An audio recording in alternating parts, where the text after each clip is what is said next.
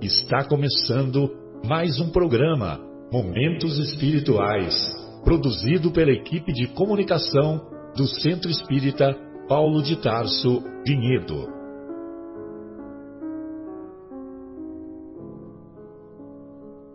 Se guardas contigo o estigma do sofrimento, indagando pela solução dos velhos problemas do ser e da dor, se percebes a nuvem que prenuncia a tormenta e o vórtice traiçoeiro das ondas em que navegas, vem conosco, estudemos a rota de nossa multimilenar romagem no tempo, para sentirmos o calor da flama de nosso próprio espírito a palpitar e morredouro na eternidade, e acendendo o lume da esperança, perceberemos juntos em exaltação de alegria que Deus, o Pai de infinita bondade, nos traçou a divina destinação para além das estrelas.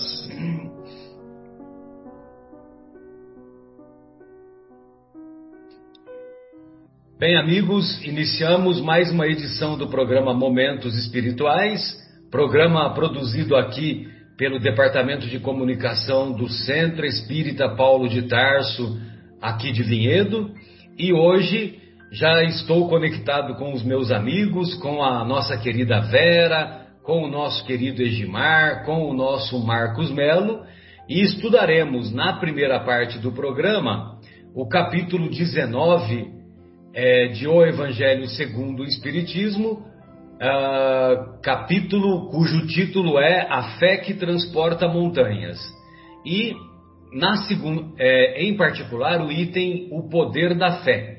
Os, os itens de 1 a 5, O Poder da Fé. E na segunda parte, começaremos o estudo do capítulo O Rapto, da primeira parte da obra Há Dois Mil Anos. Se não me engano, é o capítulo sexto, né? Agora não sei se é o sexto ou o sétimo.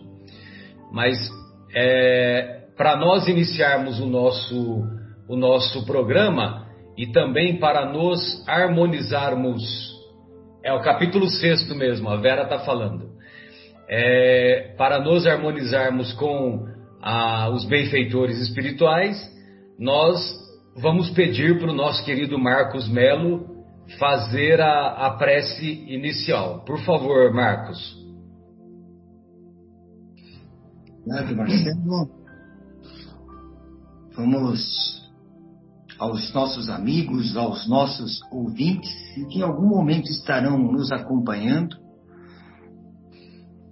Vamos serenar nossos, pensamentos, imaginando nosso Mestre Jesus conosco, em seus lares, aonde quer que estejam.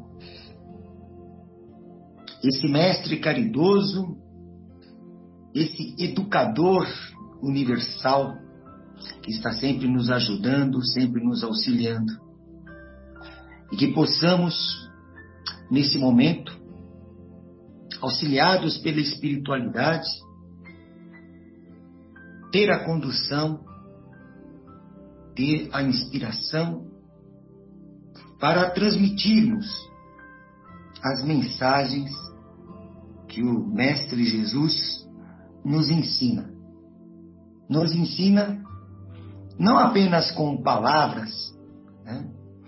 mas nos ensina com ação, nos ensina com atitude.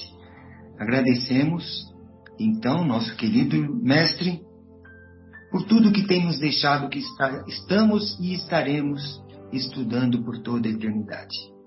E que assim seja, graças a Deus. Muito bom. Bem, então, para contextualizar a passagem evangélica referente ao tema de hoje, que se encontra lá no capítulo 17, a partir do versículo 14, é, nós vamos nos recordar que no início do capítulo 17, é, Jesus, acompanhado de Pedro, Tiago e o seu irmão João, ambos filhos de Zebedeu, é, eles subiram ao, ao alto do monte, que hoje nós sabemos, sabemos que é o Monte Tabor. Quem já foi a esse monte diz que lá do alto tem uma, uma visão muito extensa de grande parte lá do território uh, do território ali que envolve a Galileia, que envolve a antiga Palestina. E dizem que é um lugar belíssimo, né? uma visão belíssima. Bem, ali ele foi transfigurado diante deles. Seu rosto resplandeceu como o sol e suas vestes tornaram-se alvas como a luz. E eis que lhes apareceram Moisés e Elias conversando com ele. Pedro, tomando a palavra, disse a Jesus: Senhor, é bom estarmos aqui. Se queres, levantarei aqui três tendas: uma para ti, outra para Moisés e outra para Elias. Ainda falava quando uma nuvem luminosa os cobriu com sua sombra e uma voz que saía da nuvem disse: Esse é o meu filho amado em quem me, em quem me comprazo. Ouvi-o. Os discípulos, ouvindo a voz, muito assustados, caíram com o rosto no chão. Jesus chegou perto deles e, tocando-os, disse: Levantai-vos e não tenhais medo. Erguendo os olhos, os discípulos não viram ninguém. Jesus estava sozinho.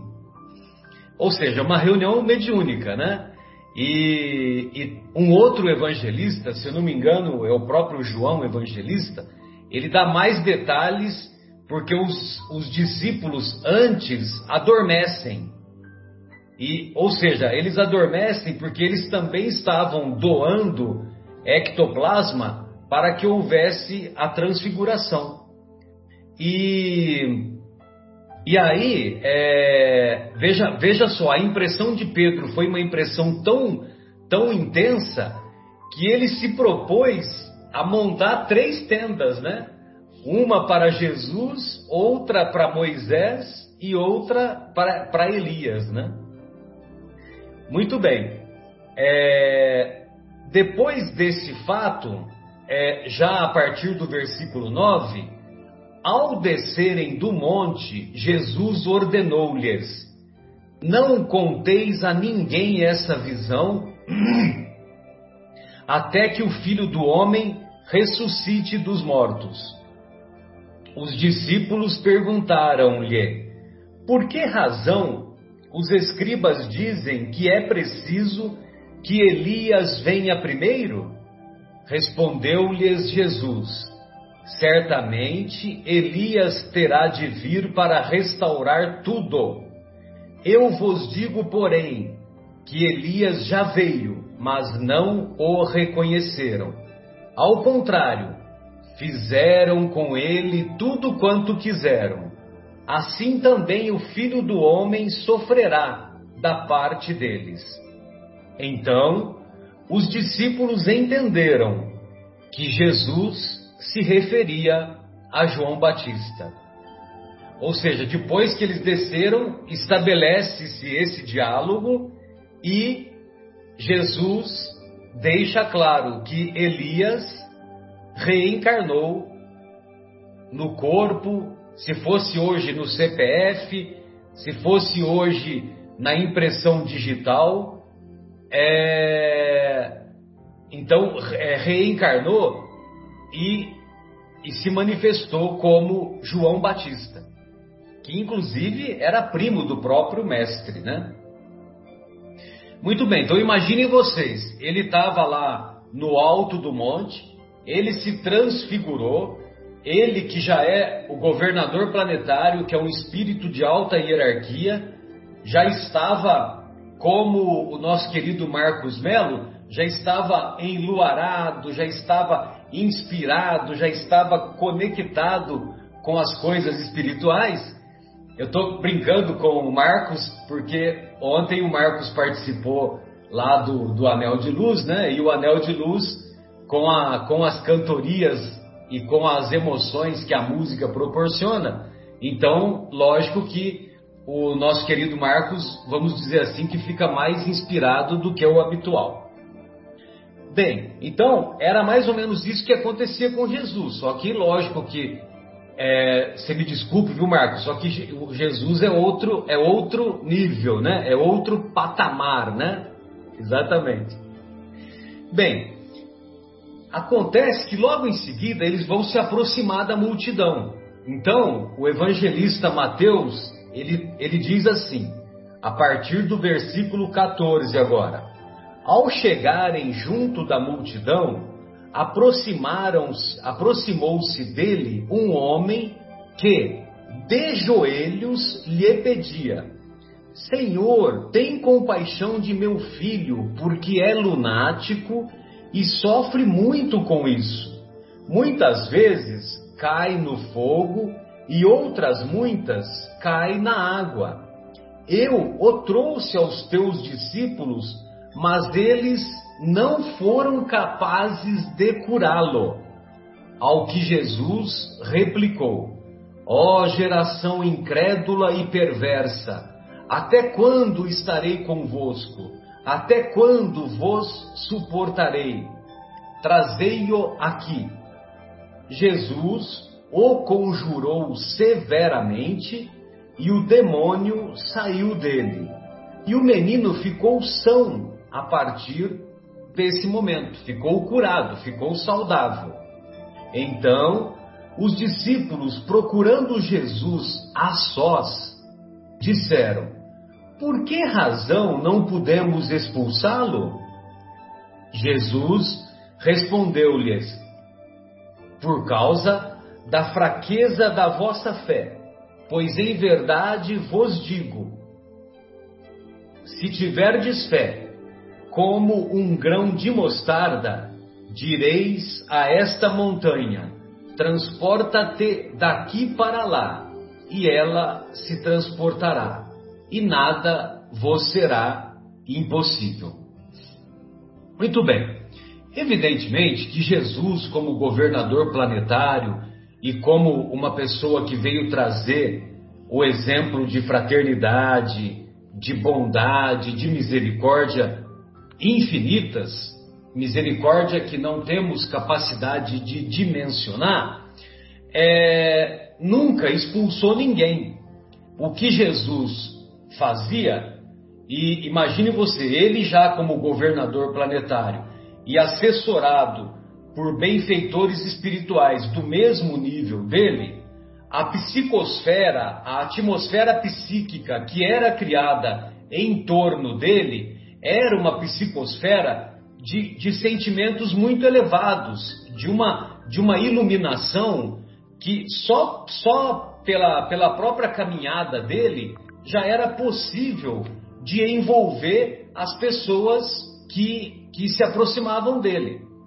Então, imaginem vocês, aquele, aquele espírito é, inferior ou aquele espírito imperfeito que se apoderara daquele do filho daquele homem e, e num claro é, numa clara demonstração de, de obsessão cruel, de obsessão tenaz, talvez até partindo para a fascinação ou mesmo para a possessão, porque ele falava, né? Você viu que ele diz assim: é, muitas vezes cai no fogo e outras muitas na água, ou seja, o espírito que, que obsediava aquele menino, ele, ele, ele tinha tal domínio sobre aquele, sobre aquele jovem que, é, que, que ele induzia a se queimar no fogo ou mesmo a se jogar a se jogar na água, né?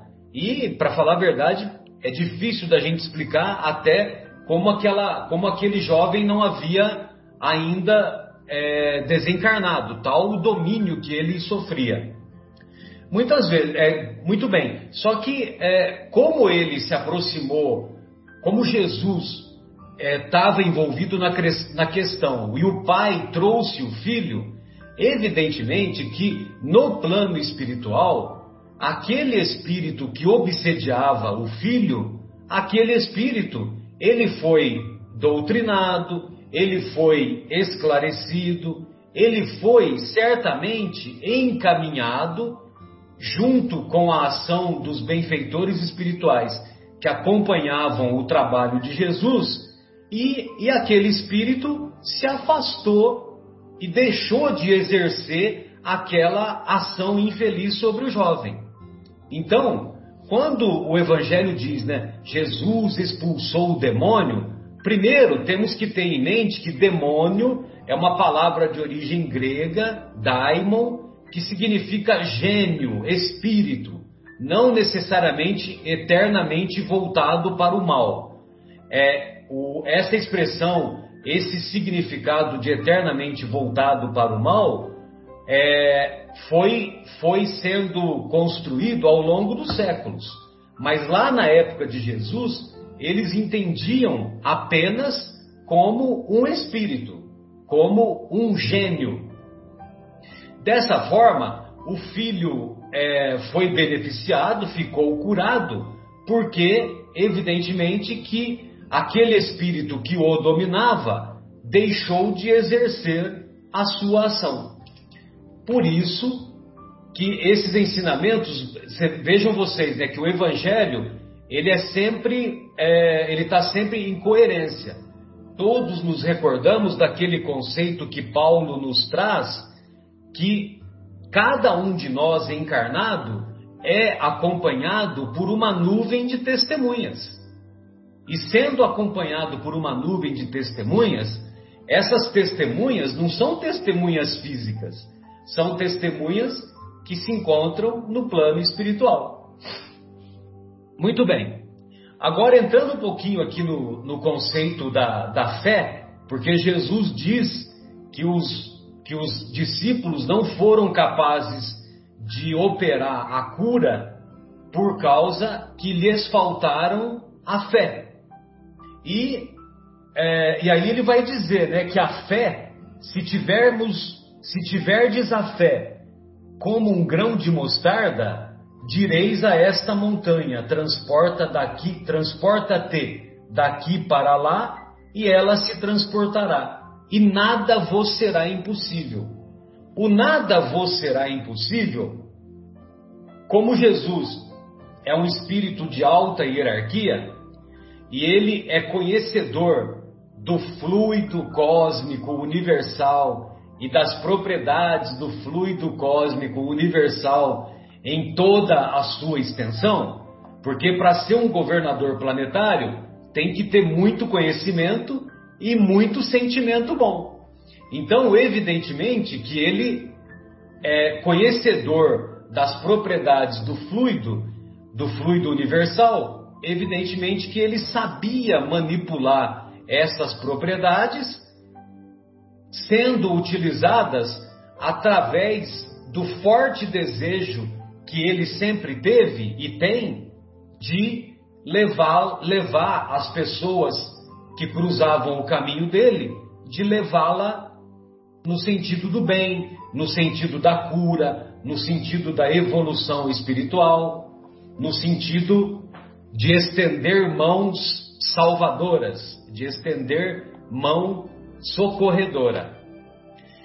Bem, para finalizar a minha singela exposição, eu gostaria só de, de de que vocês tomassem conhecimento, de compartilhar com vocês uma, uma mensagem que se encontra na obra Reformador e que e que e que está lá no Evangelho de Mateus.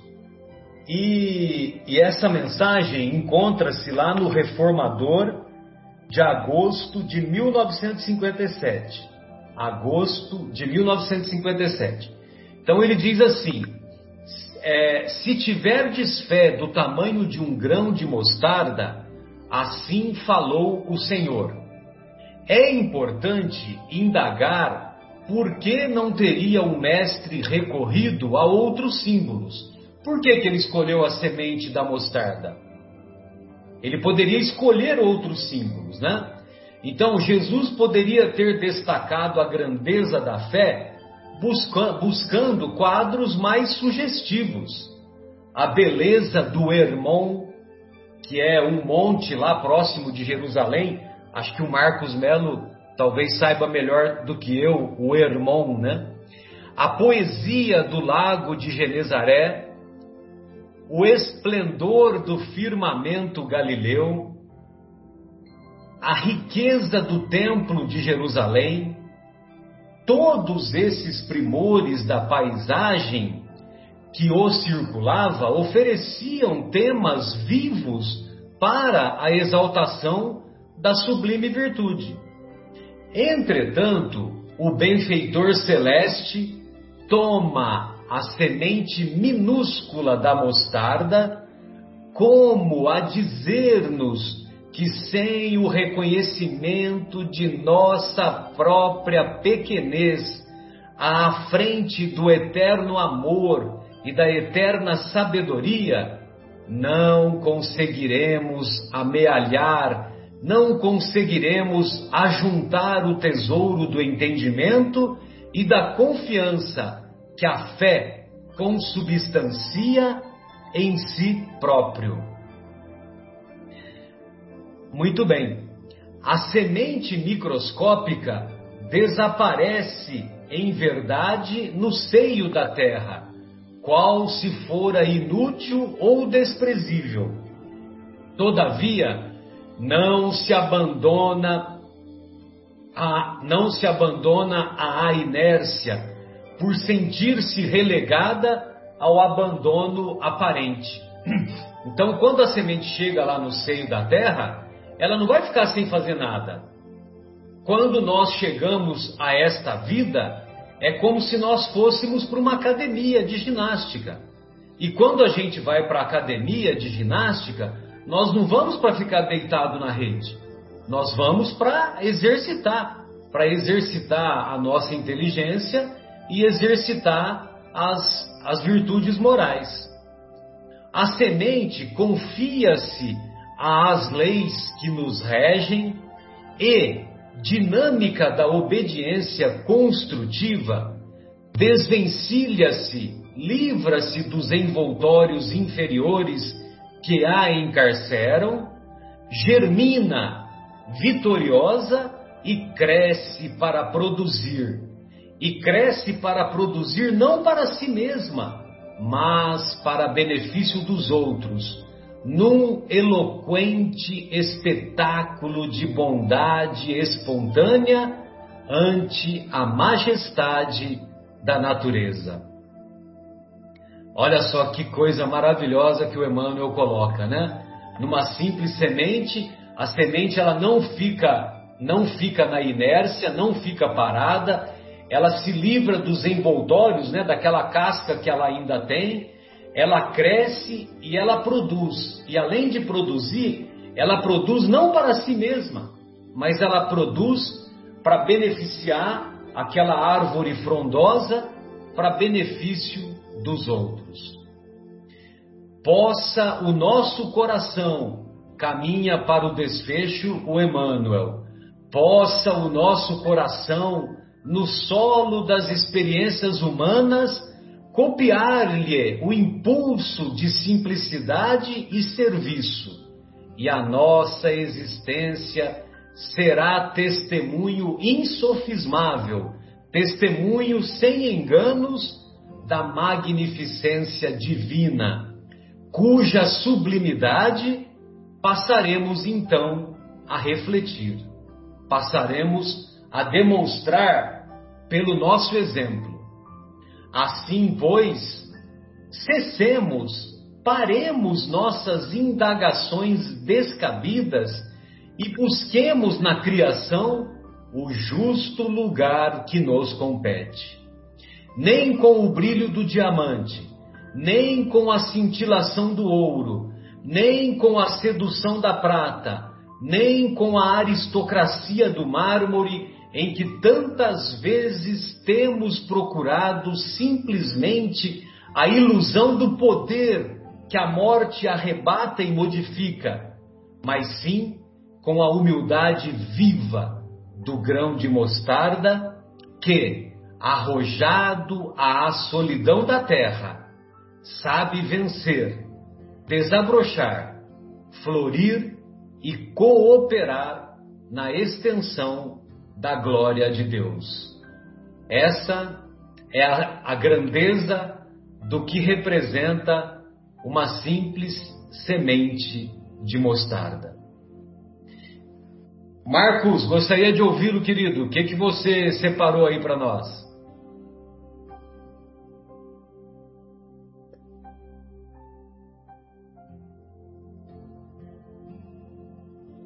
Precisa habilitar. Aí. Boa tarde, boa tarde, Marcelo. Boa tarde, amigos, queridos ouvintes. Que mensagem linda do Emmanuel, né? Ele, ele, ele fala de, de, de coisas figura, figuradas também, mas num esplendor gigante, né? Ele pega aquele assunto, aquela, aquele tema e desenvolve brilhantemente, né? E, evidente, Jesus fazia e faz isso com também grande esplendor, né? O Emmanuel e nós estamos todos aprendizes dele. E, e, e Jesus, quando figurativamente ele fala e peça a essa montanha mover daqui para lá e de lá para cá, é evidente, ele está falando figuramente, figurado, mostrando aquelas pessoas a imensidão de um monte, que tamanho que é aquilo, que esplendor que é aquele monte, aquela colina, que é, faz um. O, o, o, Evangelho segundo o Espiritismo faz um, um, uma comparação aqui às dificuldades que nós temos, as resistências. É um monte, é um, é uma grande montanha que nós temos de dificuldade, de resistência que nós temos. A má vontade é essa montanha que Jesus diz que se você tiver fé, você move essa má vontade, essa montanha de coisas vem daqui para lá e de lá para cá. Você tira da sua frente. Né? Preconceitos, rotina, como diz o Evangelho. Interesse material é uma montanha que tem que ser removida, que pode ser removida pela fé. O egoísmo, né? é, o fala, a fé cega né? e as paixões orgulhosas, como diz aqui o nosso o evangelho segundo o Espiritismo. Né? E o que é a fé neste momento? É a confiança nas próprias forças. É a confiança nas próprias forças e, evidentemente, a confiança em Deus. Né? É, a confiança nas próprias coisas, é que você, nas próprias forças, é que você tem certeza que você pode realizar aquilo. Seja lá o que for, passar por uma dificuldade, passar por uma prova, né? Passar em um concurso, seja lá o que for. Se você tiver confiança, tiver, fé, você não vai deixar para lá, você vai até o fim. Você sabe que você próprio realizará aquilo. Né? É, ontem realmente estive no Anel de Luz, Marcelo, e esteve a, a digníssima doutora Sônia, né? E ela citou no Livro dos Espíritos a questão 919, que eu gostaria de citar também, que é uma pergunta que diz assim: Por seus próprios esforços, poderia sempre o homem vencer suas tendências más? Olha a pergunta. Aí vem a resposta: sim. E por vezes com pouco esforço, ou seja, um grão de mostarda, quem sabe né? com pouco esforço. Né? O que lhe falta é a vontade. Né? E vontade é fé. Se você tem fé, você tem vontade, você tem confiança. Né? E o que lhe falta é a vontade. Ah, quão poucos são os que se esforçam? Olha que interessante essa pergunta. Ou seja, se você tem uma fé, de, uma fé do tamanho de uma mostarda, mas realiza ela com com é, ela fortemente, eu digo, uma fé robusta, você vai conseguir, né? através da perseverança, através da energia, você vai conseguir recursos para vencer os obstáculos, sejam eles quais forem. Né? Enquanto que, ao contrário, se você tem uma fé vacilante, né? ela te gera o quê? Incertezas. Né? Tem uma frase também que eu ouvi ao longo da vida que dizia assim: não sabendo que era impossível, ele foi lá e fez. Ou seja, ele não sabia que ele, se alguém dissesse para ele que era impossível, com certeza ele está, a pessoa estaria vacilante. Não teria fé para vencer aquela, aquela, aquela informação, aquela certeza. Então a fé, ela nada mais é, nada mais é, né? Não é gigante, né? Mas é a confiança que se deposita para a realização de uma determinada coisa, né?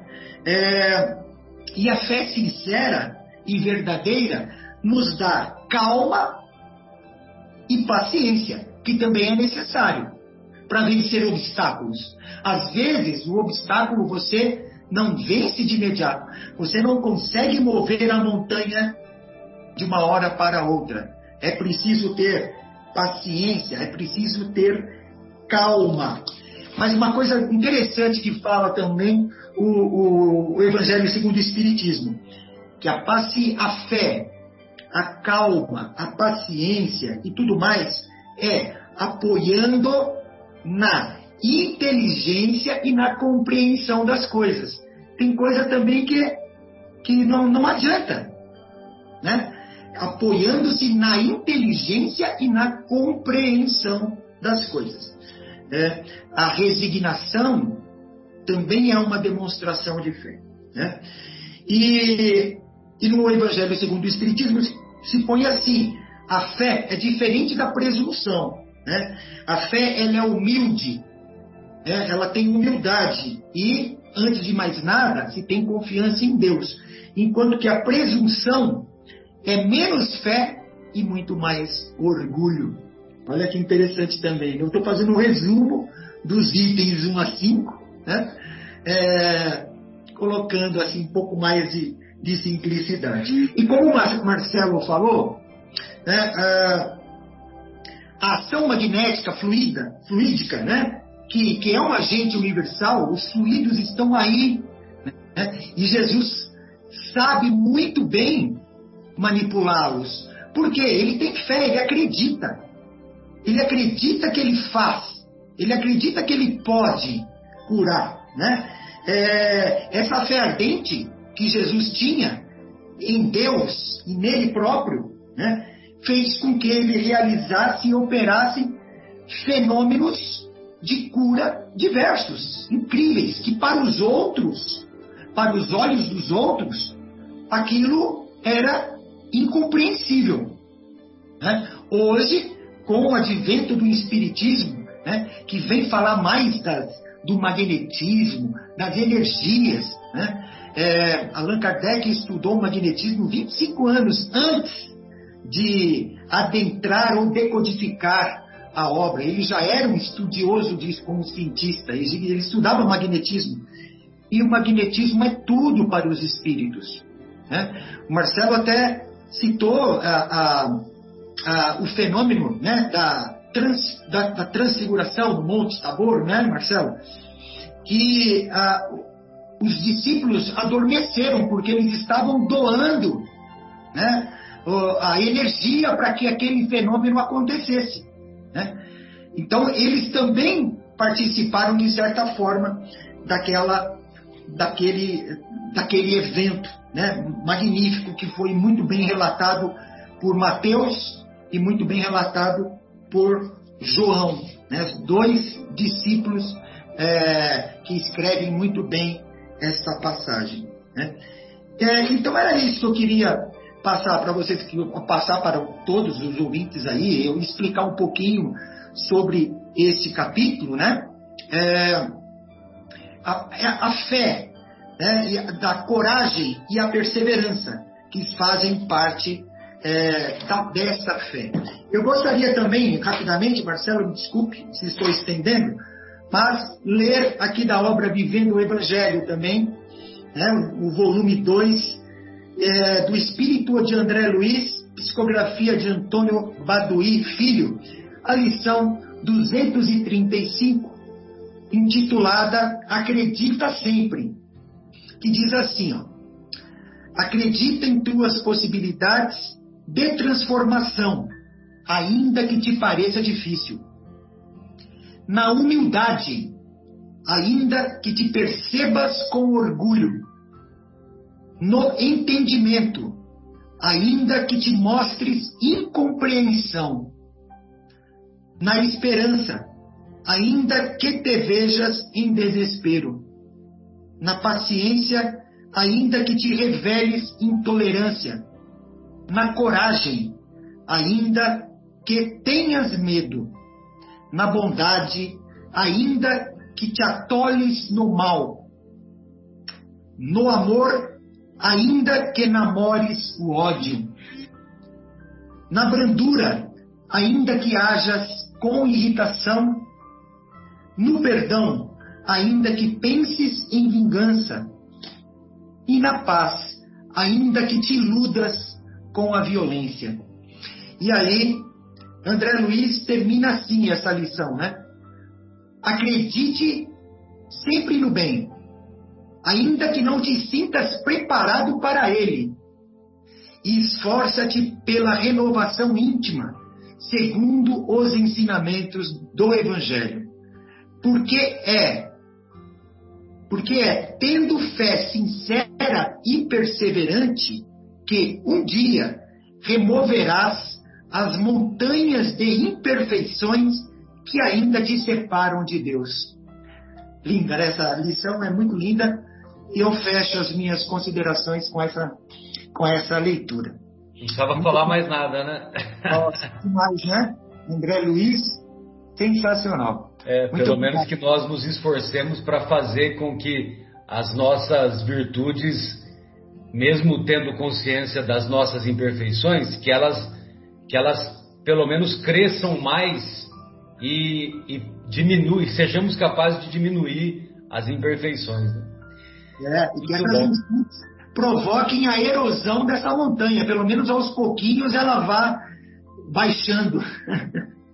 Ô, ô Marcos, só uma, uma, uma, correção, é aquela questão que a Sônia citou e que você fez referência, não é a 919, é a 909.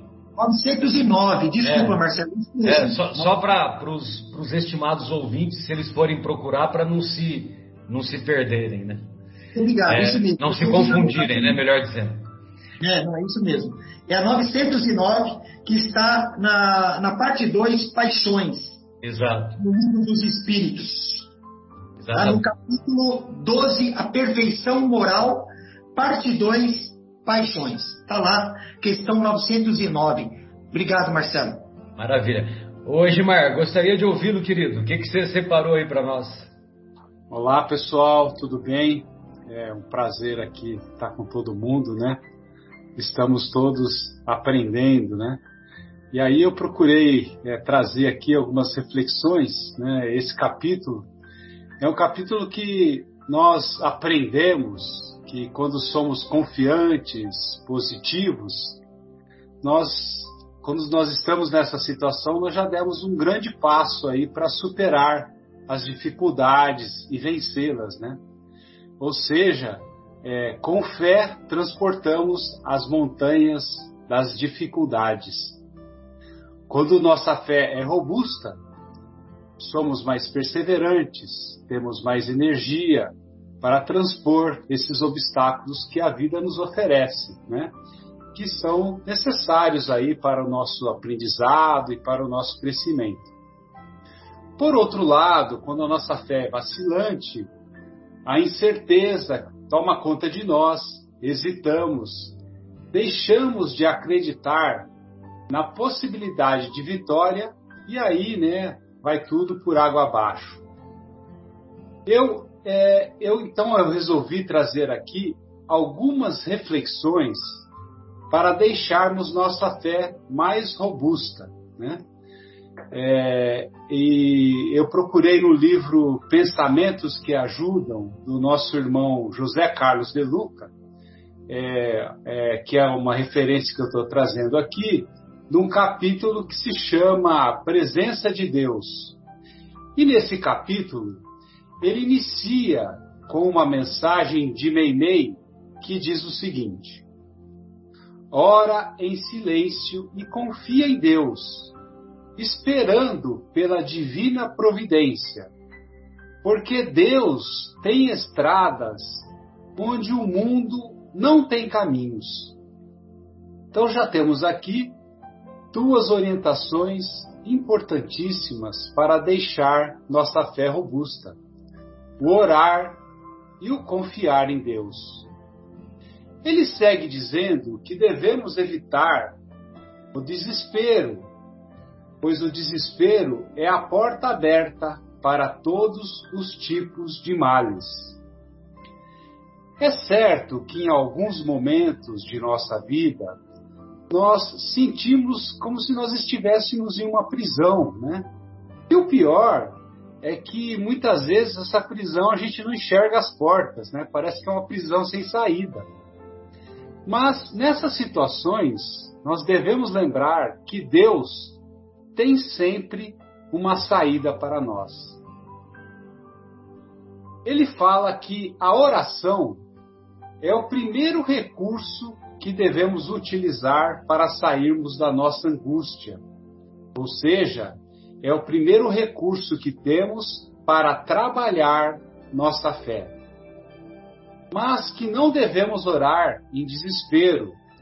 Devemos orar com confiança em Deus, como um filho que sabe que seu pai não está ausente e quer o melhor para nós. Então, como disse o nosso irmão Paulo de Tarso, pois sabemos que em todas as coisas Deus trabalha para o bem daqueles que o amam. Tenhamos certeza que, mesmo em situações adversas, Deus está trabalhando para o nosso bem. Nós, normalmente, né, nós escolhemos os caminhos mais fáceis, aqueles que oferecem menor dificuldade. Mas, muitas vezes, a vida, né, ela oferece um caminho diferente. Ela nos vira do avesso, vamos dizer assim, para que possamos ter outras experiências e enxergar direito algumas coisas. Outras vezes, a vida fecha todos os caminhos para que possamos enxergar outros que nunca nós tínhamos imaginado porque estávamos percorrendo atalhos que nos levariam ao precipício, que nos levariam à derrocada sem volta.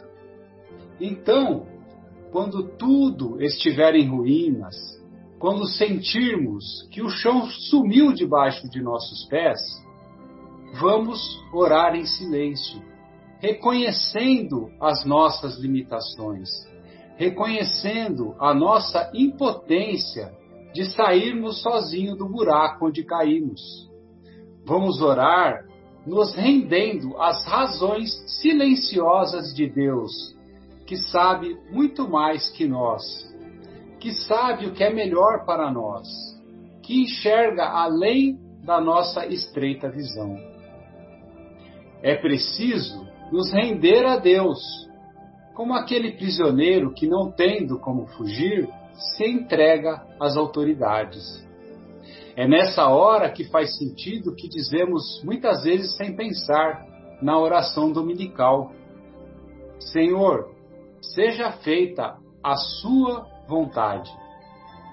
E a vontade de Deus é sempre boa para nós.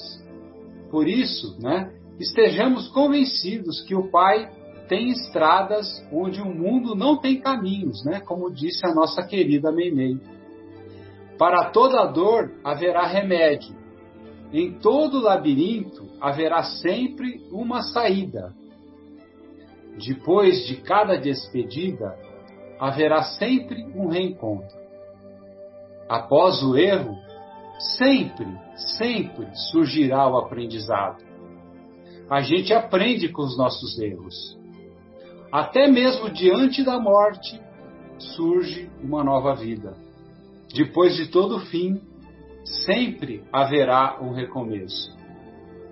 Deus sempre nos mostrará as estradas que construiu para nós e fará isso de mil formas diversas. Como disse o nosso querido Emmanuel, por maiores se façam as dores que te visitem, o golpe que te fira, a tribulação que te busque ou o sofrimento que te assaltes, não esmoreças na fé e prossegues fiel às próprias obrigações. Porque se todo bem te parece perdido, na fase da tarefa em que te encontras, guarda a certeza de que Deus está contigo, trabalhando do outro lado. Por isso, né, como disse a nossa querida Abigail a Paulo de Tarso, né? Ore, trabalhe, confie, espere. Então, isso são, é, é, vamos dizer, é, seriam as reflexões que nós queríamos trazer para nossa para nosso próprio estudo e para todos aqueles que estão nos ouvindo. E nós esperamos aí ter agregado, né, trazido alguma informação que possa nos ajudar a todos. É isso aí, pessoal. Maravilha, Gilmar, obrigado. E eu, eu tinha dito, né, da, do Monte Hermon, né, e o Hermon fica na divisa com a Síria. Eu me confundi com Hebron, e Hebron é uma cidade não muito distante de Jerusalém, e aonde estão os restos mortais atribuídos aos antigos patriarcas. Então só queria fazer essa correção aí. É, muito boa essa reflexão aí da Mei Mei, hein? Sensacional. Ô, ô Vera, o que, que você separou aí para nós, querida?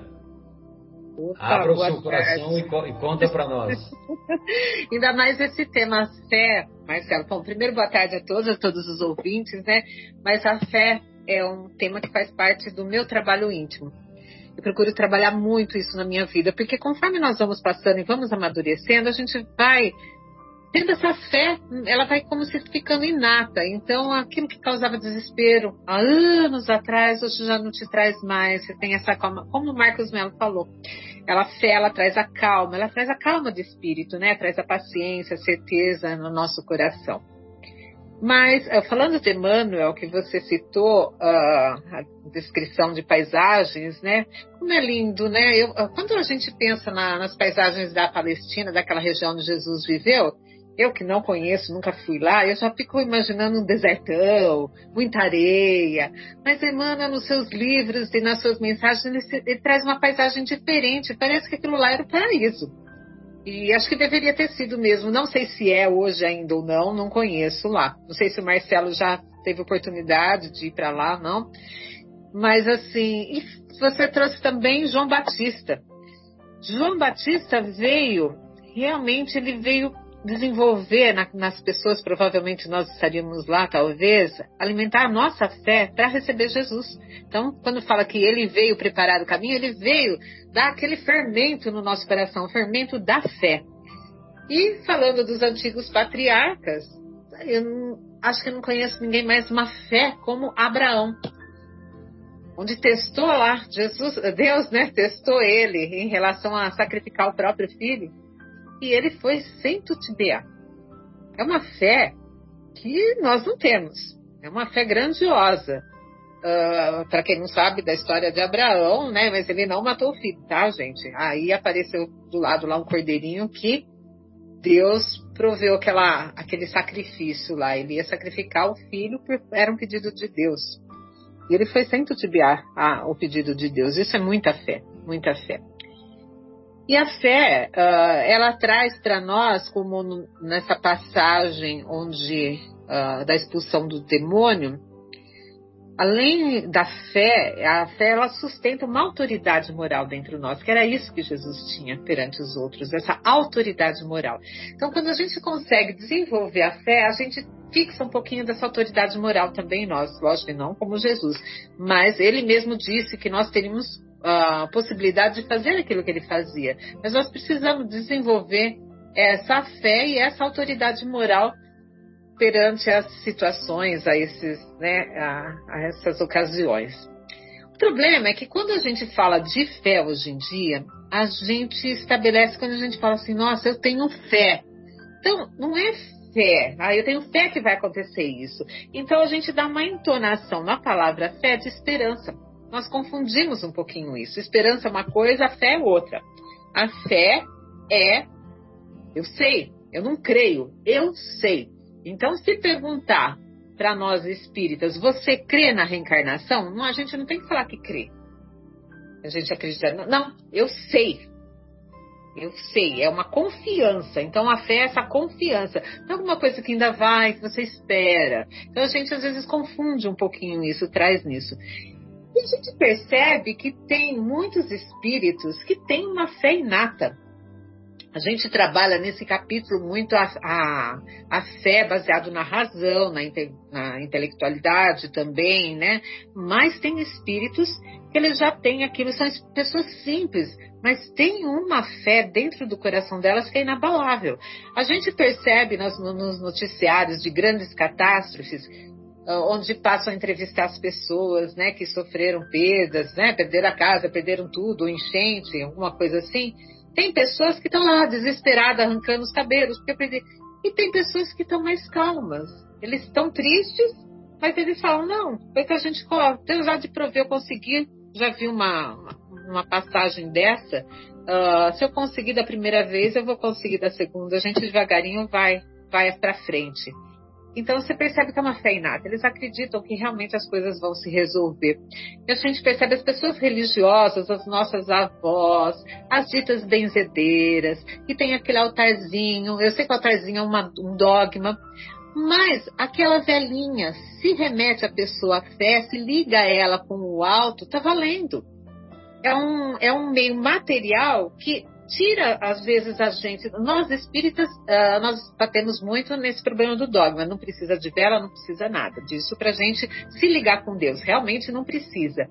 Mas a gente, às vezes, está em tanta correria, em tanto desespero, em tanto envolvidos nesse meio material, que quando a gente olha um altarzinho desse, remete o nosso pensamento. Então faz essa ligação. Então, eu acho muito importante. Então, é importante a gente não julgar essas pessoas que ainda precisam da velhinha, precisam de, do santinho, porque é um meio material para que olhou para aquilo já se liga e desliga das coisas materiais. Então, se a pessoa está aí, às vezes essas pessoas têm uma fé muito maior que a nossa fé raciocinada. Então, é muito importante a gente não julgar isso. São fases. São fases. A gente está trabalhando fé, essa fé realmente dentro de nós para que desabroche de maneira que seja natural essa fé que estabelece um canal direto do nosso coração com Deus. Uh, e, como eu já falei assim, e como a gente vai saber pontuar essa fé? Como é que nós estamos nessa tabelinha da fé? Nós estamos nesse patamar mais para cima, mais para baixo? Como é que está a nossa fé? Porque enquanto está tudo bem, a fé, a gente acha que a fé está legal. A hora que vem a desgraça, é aí que testa a fé. A hora que vem a dificuldade, é aí que vai testar a nossa fé.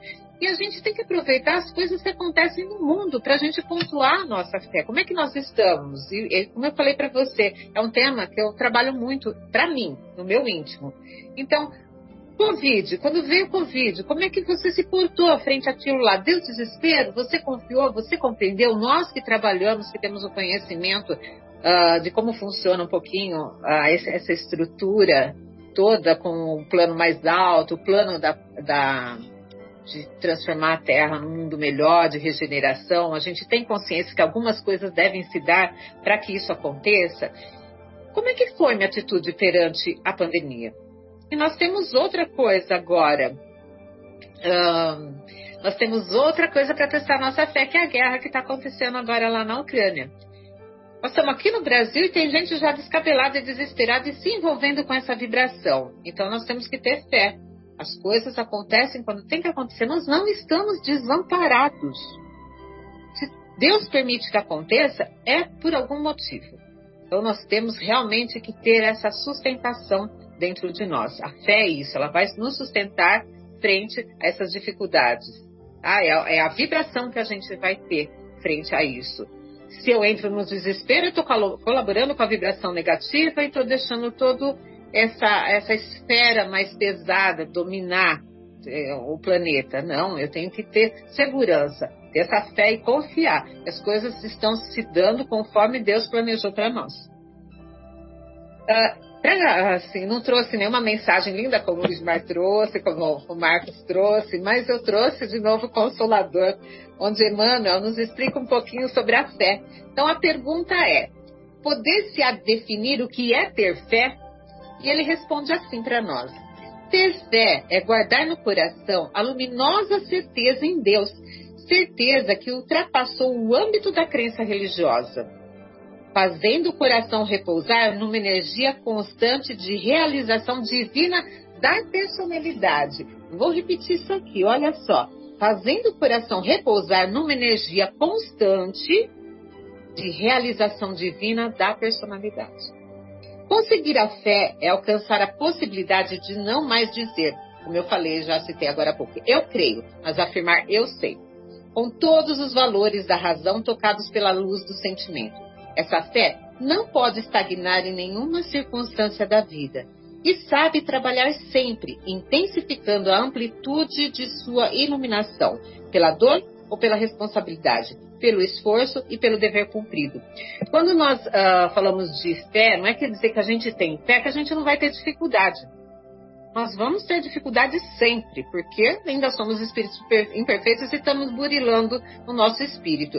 Então, mas é a fé vai demonstrar postura com que eu passo perante essas dificuldades. Traduz, continuando aqui com Emmanuel, traduzindo a certeza na assistência de Deus, ela exprime a confiança e sabe enfrentar todas as lutas e problemas com a luz divina no coração e significa a humildade redentora que edifica no íntimo do espírito a disposição sincera do discípulo relativamente ao faça-se no escravo a vontade do Senhor. Mais ou menos isso que eu falei para vocês anteriormente. E tem uma pergunta seguinte, mais um pedacinho só, é rapidinho. Qual a, a questão, Vera? Não, fica à vontade. Qual que é o número da questão, querida? 354, de então, O Consolador. É a 50, 354 e 355. E assim, não, todas, tudo isso que eu falei é 54. Agora eu vou remeter a 357. Ok, é obrigado. Justa, é justa a preocupação dominante em muitos estudiosos do Espiritismo pelas revelações do plano superior a título de enriquecimento da fé. Então, nós espíritas, né, a nossa inquietação, a nossa preocupação para que o plano superior nos uh, enriqueça com, essa, com a fé, né? Com informações que venham reforçar nossa fé. Então ele responde assim: olha só, toda curiosidade sadia é natural. O homem, no entanto, deve compreender que a solução desses problemas lhe chegará naturalmente, depois de resolvida a sua situação de devedor ante os seus semelhantes, fazendo-se então credor das revelações divinas. Então, aqui dá para a gente interpretar do lado pessoal e do lado também aí da humanidade. Olha só, então as nossas dificuldades nós vamos passar sim, temos que enfrentá-las, porque nós somos devedores em relação aos nossos semelhantes, daqueles que estão ao nosso redor. Né? Sempre tem essa, essa cobrança lei de causa e efeito. E uh, perante a humanidade, quando a gente realmente o amor, quando o bem dominar, credor de revelações divinas muito mais se revelará para nós. Por enquanto, talvez não seja o momento. A gente precisa primeiro quitar com ah, o mundo, com o planeta, algumas dívidas que nós temos e muito mais virá. Então, algumas coisas que talvez a gente queria, para entender o que é Deus, a gente não consegue ainda, mas entender muito mais vai ter um momento certo de revelar tudo isso. O que a gente precisa é ter fé. Então, era isso que eu queria passar para vocês. Né? Espero que a gente trabalhe. Eu convido todos os nossos ouvintes para trabalhar a fé em vocês. Utilizem-se daquilo que dia a dia é posto à frente de vocês para burilar todos os sentimentos, para você se conhecer. É um trabalho também de conhecimento. E conhecimento também baseado assim, ah, na fé. Eu tenho fé, não tenho fé, como é que tá a minha fé aí? Tá? Obrigada, gente. E quando você conhece a verdade, você se liberta. Exatamente. E para se libertar precisa da vigilância. Porque o preço da liberdade é a eterna vigilância. Não à toa o mestre nos ensina Orai. Vigiai e orai. é isso aí. Olha só como que o Lucas descreve aquela passagem da transfiguração. Mais ou menos oito dias depois dessas palavras, tomando consigo a Pedro, João e Tiago, ele subiu a montanha para orar. Enquanto orava, o aspecto de seu rosto se alterou, suas vestes tornaram-se de fulgurante brancura e eis que dois homens conversavam com ele. Eram Moisés e Elias, que aparecendo envoltos em glória, falavam de seu êxodo, que se consumaria em Jerusalém. Pedro e os companheiros estavam pesados de sono. Estavam pesados de sono ao despertarem, viram sua glória e os dois homens que estavam com ele. E quando estes iam se afastando, Pedro disse a Jesus: Mestre, é bom estarmos aqui. Façamos, pois, três tendas: uma para ti, outra para Moisés e outra para Elias. Mas sem saber o que dizia. Ainda falava quando uma nuvem desceu e os cobriu com sua sombra. E ao entrarem eles na nuvem, os discípulos se aterrorizaram. Da nuvem, porém, veio uma voz dizendo: Este é o meu filho, o eleito, ouvi-o. Ao ressoar essa voz, Jesus ficou sozinho. Os discípulos mantiveram silêncio e naqueles dias a ninguém contaram coisa alguma do que tinham visto. E aí, logo em seguida, vem a passagem do endemoninhado. Eu só quis fazer a referência porque é pesados de sono, quando você está envolvido no trabalho mediúnico, tem situações que você fica em sono profundo mesmo. Muito bem, amigos. Então, nós nos despedimos com a dessa primeira parte e retornaremos em seguida após a pausa musical.